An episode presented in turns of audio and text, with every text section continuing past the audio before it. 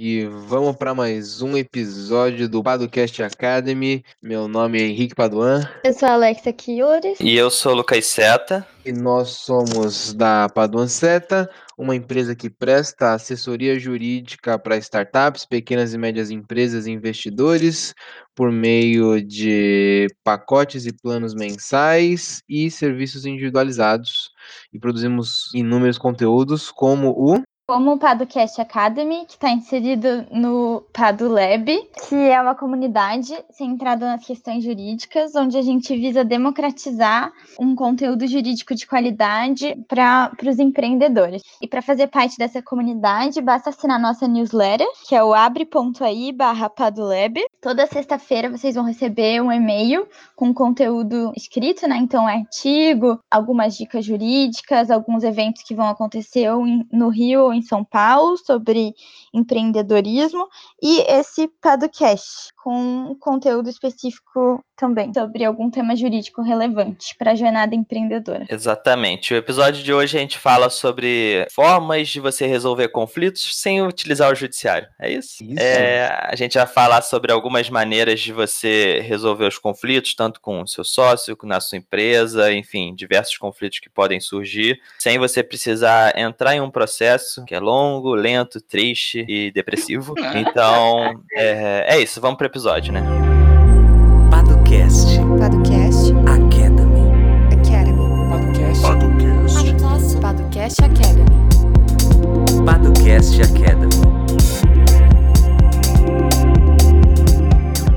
Show. Então, então vamos lá. A gente vai falar sobre meios alternativos de solução de conflitos, né? Esse é o nome, é o nome jurídico que a gente dá para quando as pessoas utilizam outras formas de solução de conflitos sem ser o judiciário. E de cara a gente pode falar o que são esses meios alternativos. Eu acho que o principal ponto, e aí vocês vão completar, eu acho que o principal ponto sobre esses meios alternativos é significa que a gente não envolve o judiciário. Na verdade, não necessariamente, porque pode envolver, mas só para deixar mais explícito, é, a gente não envolve o judiciário diretamente ou a decisão de um juiz. A gente tenta, dá para dizer quase terceirizar a decisão. Eu acho que só fazendo um, um adendo aqui, pra gente estabelecer algumas premissas, pra quem não sabe, né? Qualquer ameaça ou lesão a direito pode ser levada ao judiciário. Então, todo mundo que tem um direito ou que acha que tem um direito e se sente lesado, ele pode bater na porta do judiciário para o judiciário corrigir isso daí, é, seja para evitar essa lesão, seja para indenizar essa lesão. E aí, essa lesão, ameaça de direito,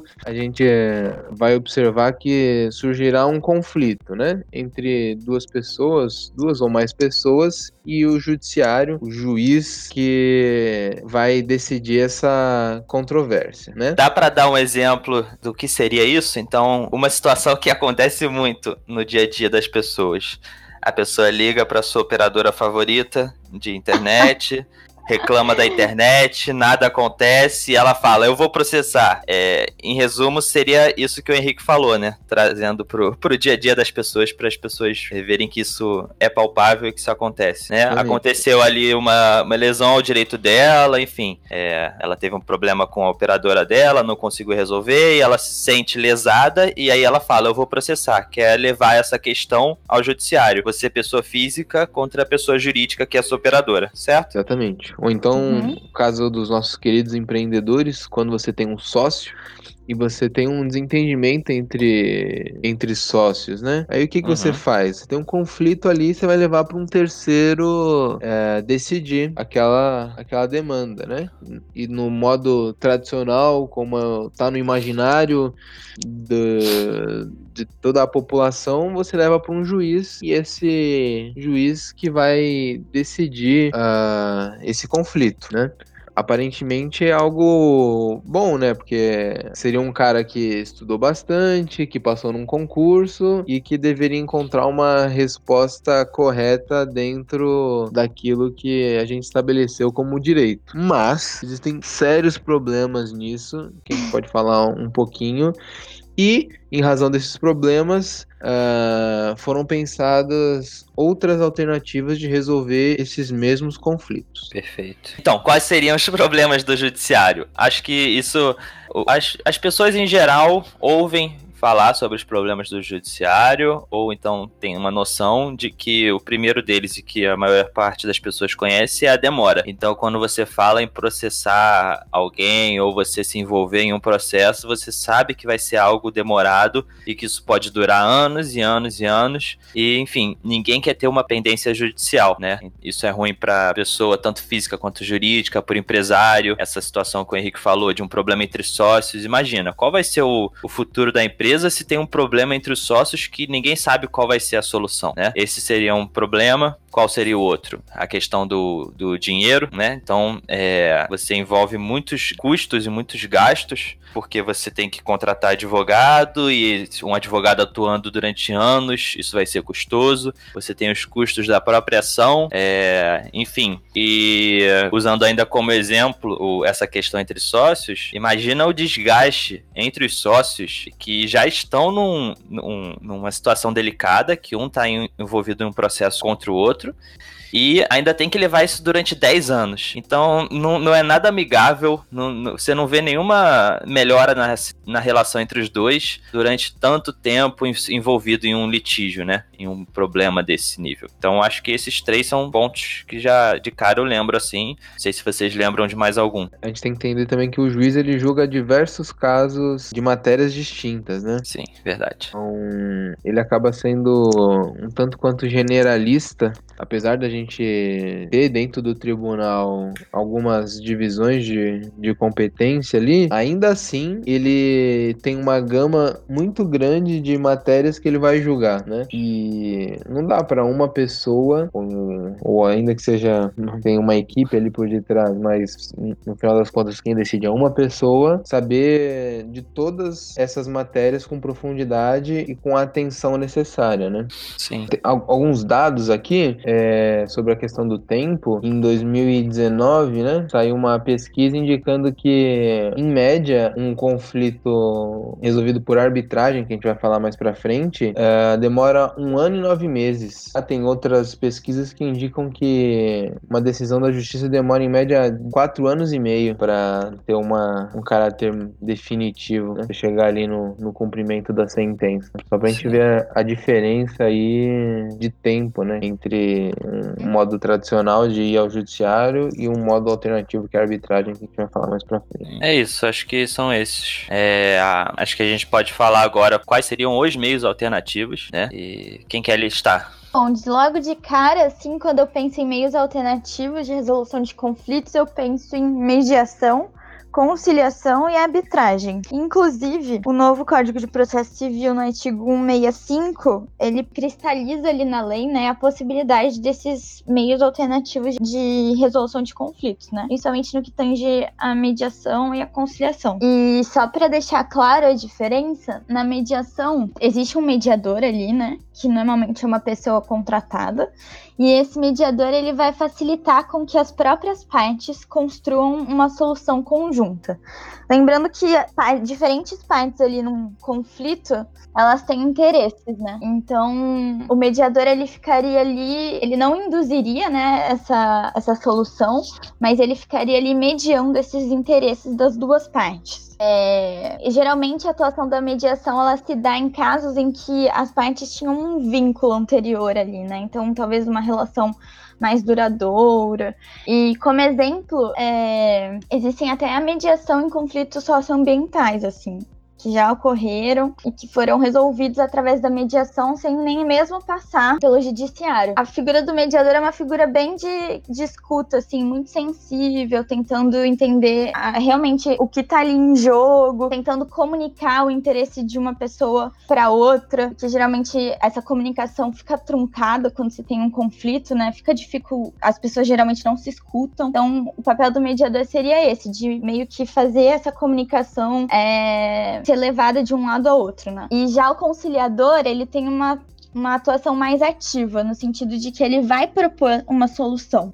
É, para essas partes que têm interesses e que estão em conflito. E geralmente o conflito ele aconteceu assim meio que inesperadamente ali numa situação muito específica e não, não são partes que tinham uma relação ali duradoura ou antiga já de muitos anos ali de uma relação e que eventualmente acabou tendo uma confusão, um conflito precisou ser resolvido. Por exemplo, a conciliação ela é utilizada no meio mesmo do processo civil, né? Então existe uma etapa do procedimento em que as partes elas são convidadas a terem uma audiência de conciliação e que elas podem escolher ter essa audiência ou não, onde há uma proposta de acordo e justamente essa situação, por exemplo, eu estou processando uma empresa de celular que me cobrou uma tarifa mais cara do que o normal. E aí eu não tenho uma relação com essa minha empresa de celular há muito tempo, assim, né? Uma relação que estava boa, que, enfim, tenho, mas não é nesse sentido de uma relação contínua e cotidiana, né? Mas que houve esse ato ali, esse conflito, e que a gente vai tentar resolver ali nesse procedimento judicial. E aí existe essa possibilidade da conciliação, no meio mesmo do processo. Isso foi claro, vocês têm alguma coisa para adicionar? Mas então nenhum deles tem poder de decisão, né? Nem o mediador, nem o conciliador. Não, é sempre, eu acho que o poder das partes mesmo. De entrarem em um acordo entre si ou de acatarem, aceitarem essa solução proposta pelo conciliador. Por isso, até que no início do episódio eu falei que é, é isso que eu tinha falado do, dos meios alternativos não envolverem o judiciário, não necessariamente acontece 100% dos casos, né? Porque a gente tem alguns processos que têm a audiência de conciliação tentando fazer com que as partes cheguem num acordo e pode ser que não cheguem e aí o processo continua. Mas até mesmo dentro do judiciário a gente tem, né, tentativas de, de conciliar as partes, porque isso é bom para aquele papo de que é bom para todo mundo, é o melhor dos mundos, porque, enfim, tudo isso que a gente já falou, né, evita que o conflito continue e assim por diante. E acho que, E- é, diga. uma crítica ah, ao que a gente tem visto aí de audiências de conciliação no judiciário, Uhum. é, que basicamente é um, um rito que obrigatoriamente tem que ser cumprido, mas que ninguém quer levar a sério, né? A gente É. chega lá na, na audiência, é uma. Chega a ser até um desrespeito com o tempo das De pessoas. todo mundo. Das pessoas, sim.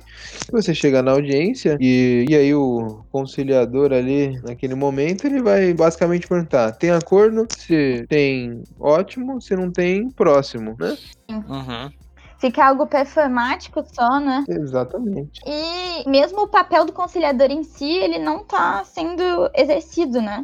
Mas eu acho que eh, houve um movimento, assim, do, dos pelo menos aqui no Rio de Janeiro, do pró- próprio Tribunal de Justiça, de meio que capacitação desses conciliadores e eventuais mediadores judiciais para que essa audiência de conciliação fosse de fato mais efetiva, né? Que o conciliador ali estivesse mais presente cumprindo de maneira mais técnica, né, sua prerrogativa ali de conciliar e de, de propor acordos.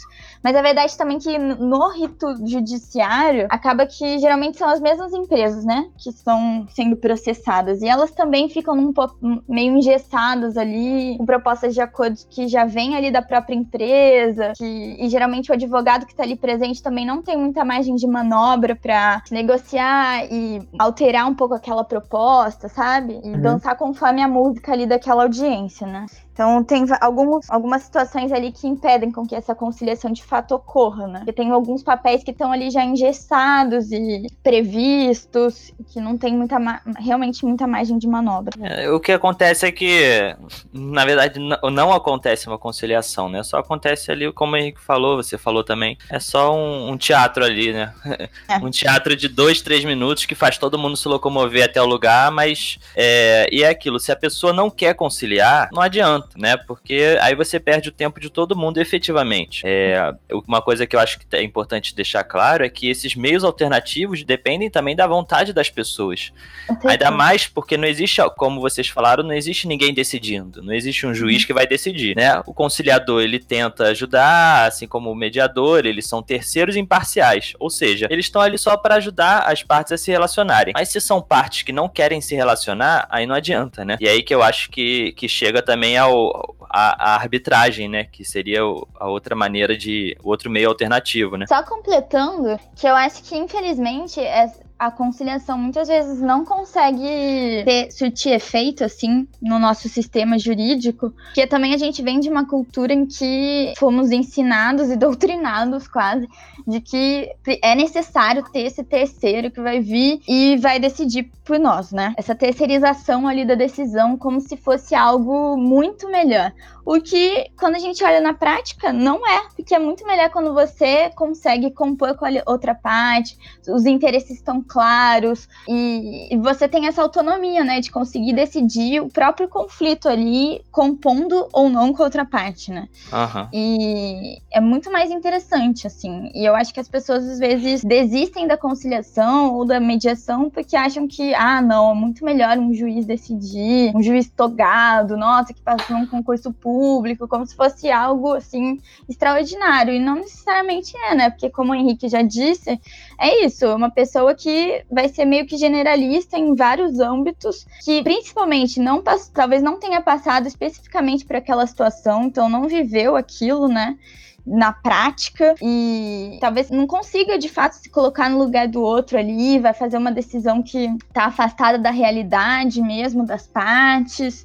Então, é muito interessante pensar nessas formas de al- alternativas de resolução de conflitos e como uma forma até de, de autonomia, né, das partes, de presença, assim, né, na, na resolução do próprio conflito. Uma situação bem, eu diria assim, adulta, né? Não sei Isso- se vocês estão isso- de acordo. Isso me recorda, Seta, um episódio que nós gravamos com o Ney Paranaguá e que a gente vai deixar o link aqui na descrição. E no episódio, em algum momento, a gente fala dessa criação desenfreada de leis, né? Aham. E, e que isso seria uma consequência do estado de menoridade que a nossa sociedade vive. Então, Uhum. como a gente não, não tá numa sociedade madura ainda, a gente precisa de um pai, né? De um estado paternalista, que no caso é representado pelo juiz. A gente tem que ter noção que o juiz ele representa o Estado naquele momento para resolver os nossos conflitos, porque a gente não tem maturidade suficiente, como bem disse a Alexia. Então acho que é por aí mesmo. É um, um processo de, de, de maturação Tem da um- sociedade, né? E tem, o, tem aquele quê de orgulho também, né? De, pô, não vou resolver isso aqui porque eu estou certo, né? Nunca É. que eu vou chegar num acordo porque é o meu lado que tá certo. Então por que, que eu vou chegar num acordo com essa, com essa outra pessoa, enfim, com essa empresa que seja, né?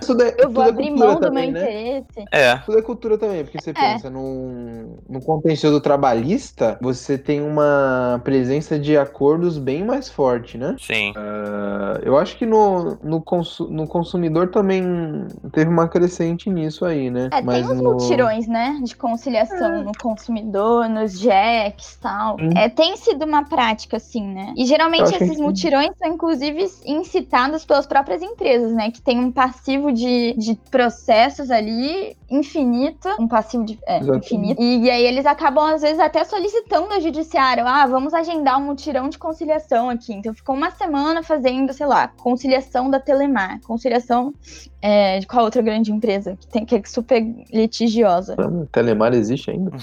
Não sei, da, da Oi, da Claro. Enfim. Pô, perdemos a chance de ser patrocinados pela Oi e pela Clara, hein, Alex? Patrocina nós.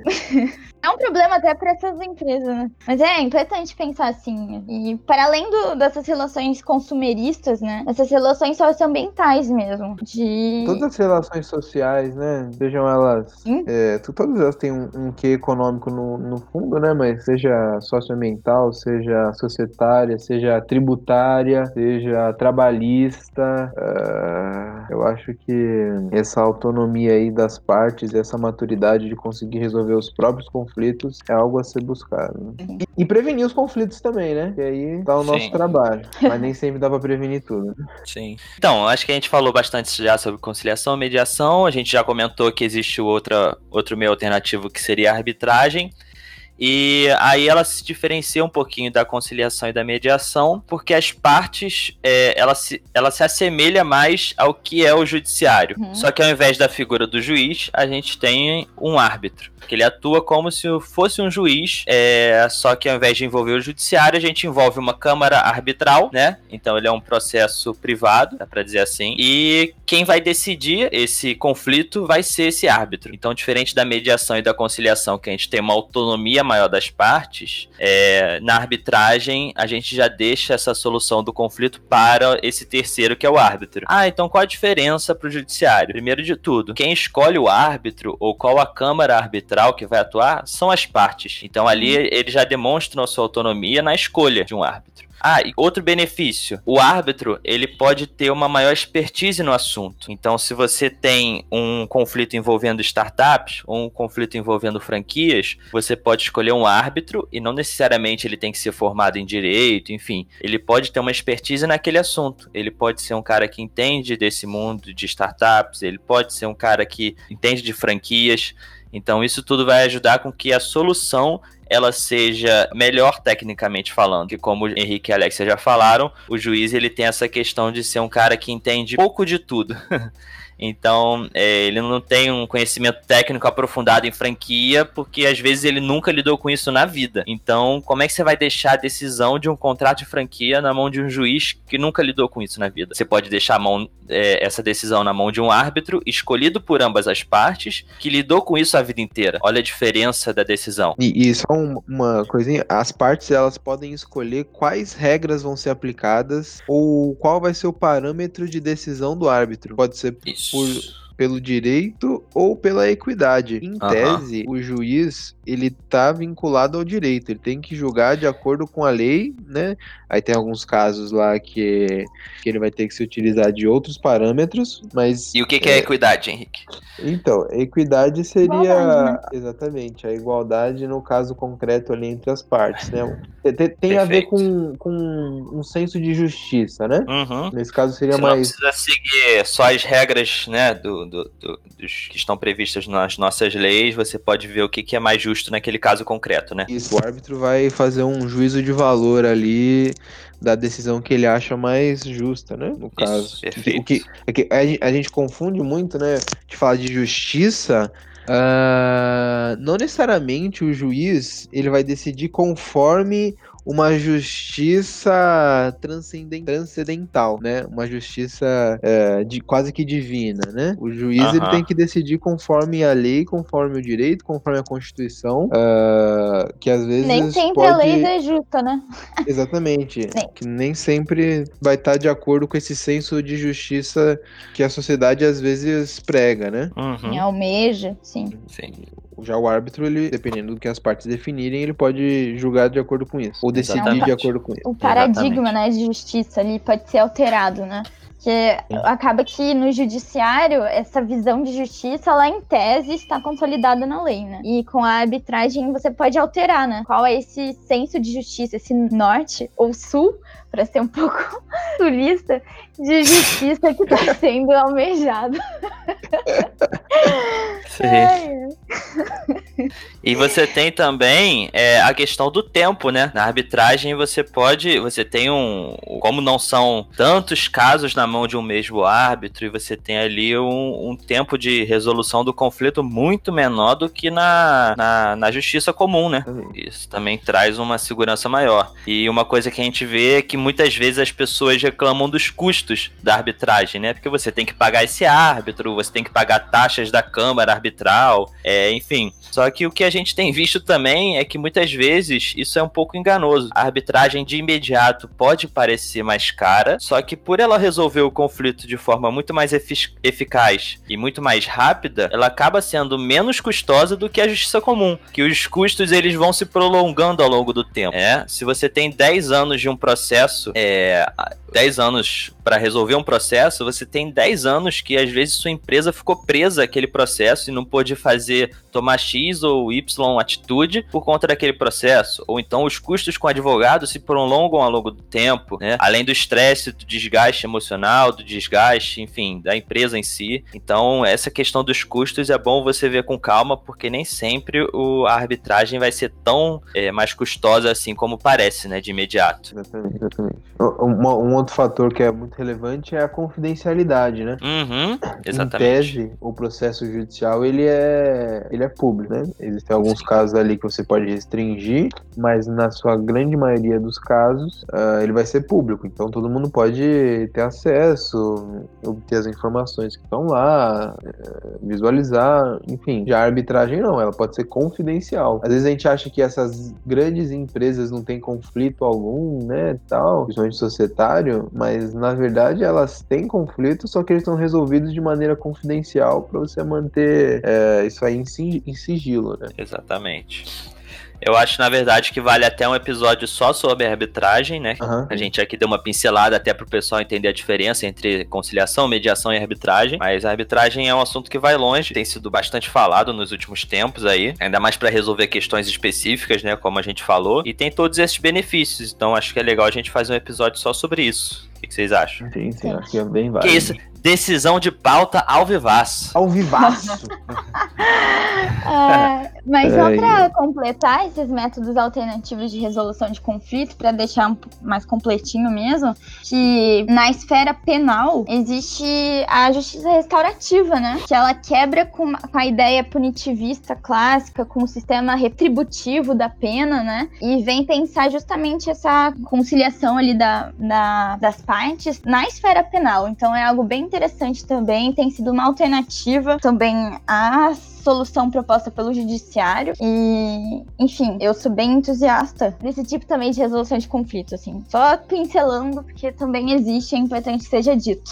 Formas alternativas de resolução de conflitos não, não precisam se restringir à esfera é, mais societária ou às esferas que envolvam mais questões, assim, econômicas mesmo, mas podemos pensar em formas alternativas de resolução de conflito, inclusive quando os interesses ali são os interesses que o em tese, o Código Penal defende, né, tutela e tenta preservar. Assim como também tem sido aplicada a arbitragem, por exemplo, em contratos públicos, em Uhum. parcerias público-privadas e tudo mais, o que até algum tempo atrás era impensável, né? Já que diziam que os direitos, os interesses ou o interesse público era indisponível, né? Não quer dizer que teria que ser julgado por, pelo judiciário. E só pra gente finalizar, eu acho que vale papo um aqui, acho que vale a gente falar sobre ODR, né, Seta? Fala aí, o que manda. Que basicamente são esses meios alternativos de resolução de conflitos, só que realizados no meio digital, né? De maneira online. Daí que né? vem o O do ODR. É, é Online Dispute Resolution. Caraca. É, a gente sabe que. A gente falou que a arbitragem normalmente é, um- é uma coisa um pouco mais cara, né? E tudo mais. E aí várias plataformas têm surgido com a ideia de baratear esse custo, fazendo tudo de maneira online, né? Então a gente tem tanto arbitragem quanto mediação, quanto conciliação online. A gente tem grandes plataformas e grandes empresas aí já prestando esse tipo de, de serviço. É, nos parece ser uma tendência, né? É, Uhum. de resolução de conflitos de maneira mais rápida, mais assertiva e com um custo menor. Sim, perfeito. É a tendência, né? É tendência. Se você pensar que as partes podem chegar a um acordo de maneira online, trocando mensagem sem precisar se deslocar, por que não, né? E, e até o próprio judiciário tem é, migrado também para esse modo online. A gente já tem casos de audiência de conciliação, né? Na Aham. esfera trabalhista, feita por meio do WhatsApp. Cada um entra ali na sala, no grupo, e aí você coloca a sua proposta, você pode aceitar ou não. Ah, parece ser uma coisa bem interessante. Para questões mais simples, ajuda muito, né? Às vezes você, um advogado só quer dizer qual a proposta de acordo dele, o outro diz se aceita ou não. Pô, você precisa se deslocar para isso? Uma mensagem não resolve, né? Exatamente. Claro, não pode servir para tudo, mas é isso. Isso. É isso. É isso, pessoal. Espero que tenham aprendido, se divertido. Qualquer dúvida, manda pra gente, cara. Manda mensagem, tira dúvida com a gente. é, fala com a gente no nosso Instagram, no nosso LinkedIn, enfim, onde você se sentir mais à vontade. Pede algum podcast Academy pra gente. Ou então alguma pessoa que você gostaria de ver sendo entrevistada no podcast normal. Então, só falar com a gente que a gente tá aí pra responder, pra trocar ideia. E é isso, né? Não esquecem de se inscrever no Padlab. É isso. É isso, Bebam então. água e tomem suco de laranja. É isso. e Peguem Ai, sol também. Ah, isso ah, é é, tomar importante. sol é importante. É importante. Vitamina D. Vitamina D, né? Se bem que É. tá difícil, né? Tá sem sol aqui no Rio, aparentemente, há uns dias. É, mas sair na rua já, já ajuda, né? Resolve, é, né? São os, os Enfim. raios ultravioletas aí, né? É isso. Tchau. Então é isso. Tchau, tchau.